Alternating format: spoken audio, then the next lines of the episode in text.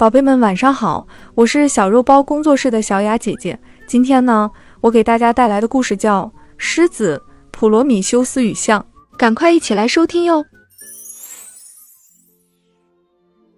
在我们中国的神话故事里，是女娲创造了人类；而在希腊神话里，人类却是由普罗米修斯创造的。宝贝们，你们知道吗？在希腊神话故事中，被称为草原之王的狮子也是普罗米修斯创造的。可是狮子却经常抱怨普罗米修斯，这是为什么呢？普罗米修斯把狮子创造的高大威武，非常俊美。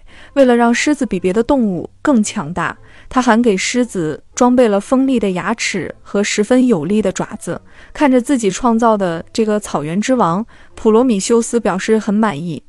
可是狮子似乎并不买账，他朝普罗米修斯抱怨说：“你应该把我创造的更完美一点。”普罗米修斯不明白，凡是我能想到的长处都给你创造了，矫健的体魄、锋利的牙齿和爪子、俊朗的外形、草原之王的美誉，你却还在这里抱怨，你到底还有什么不满意的呢？狮子满面从容地说：“可是我这个草原之王居然还会害怕公鸡打鸣儿，多丢脸啊！”普罗米修斯摇了摇头：“这个我帮不了你，是你自己的心灵太脆弱了。”听了普罗米修斯的话，狮子更伤心了。他吃不下饭，睡不着觉，每天都过得闷闷不乐。有一天，一只大象发现闷闷不乐的狮子，主动过来跟他打招呼聊天。美丽的狮子王，你怎么看起来不开心吗？狮子有气无力地说：“别提了，我觉得自己过得很失败。”狮子边看着大象边说话，他发现大象居然一刻不停地在扇动自己的耳朵，便问了一句：“大象，你怎么了？是不舒服吗？你为什么要不停地扇动耳朵呢？”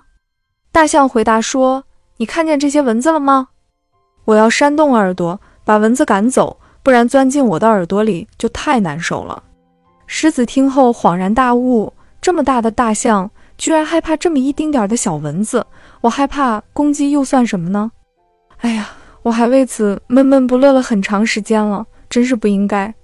从此以后，狮子再也不会害怕公鸡这事儿而感到伤心难过了，它又可以自由自在地奔跑在大草原上，尽情地玩耍了。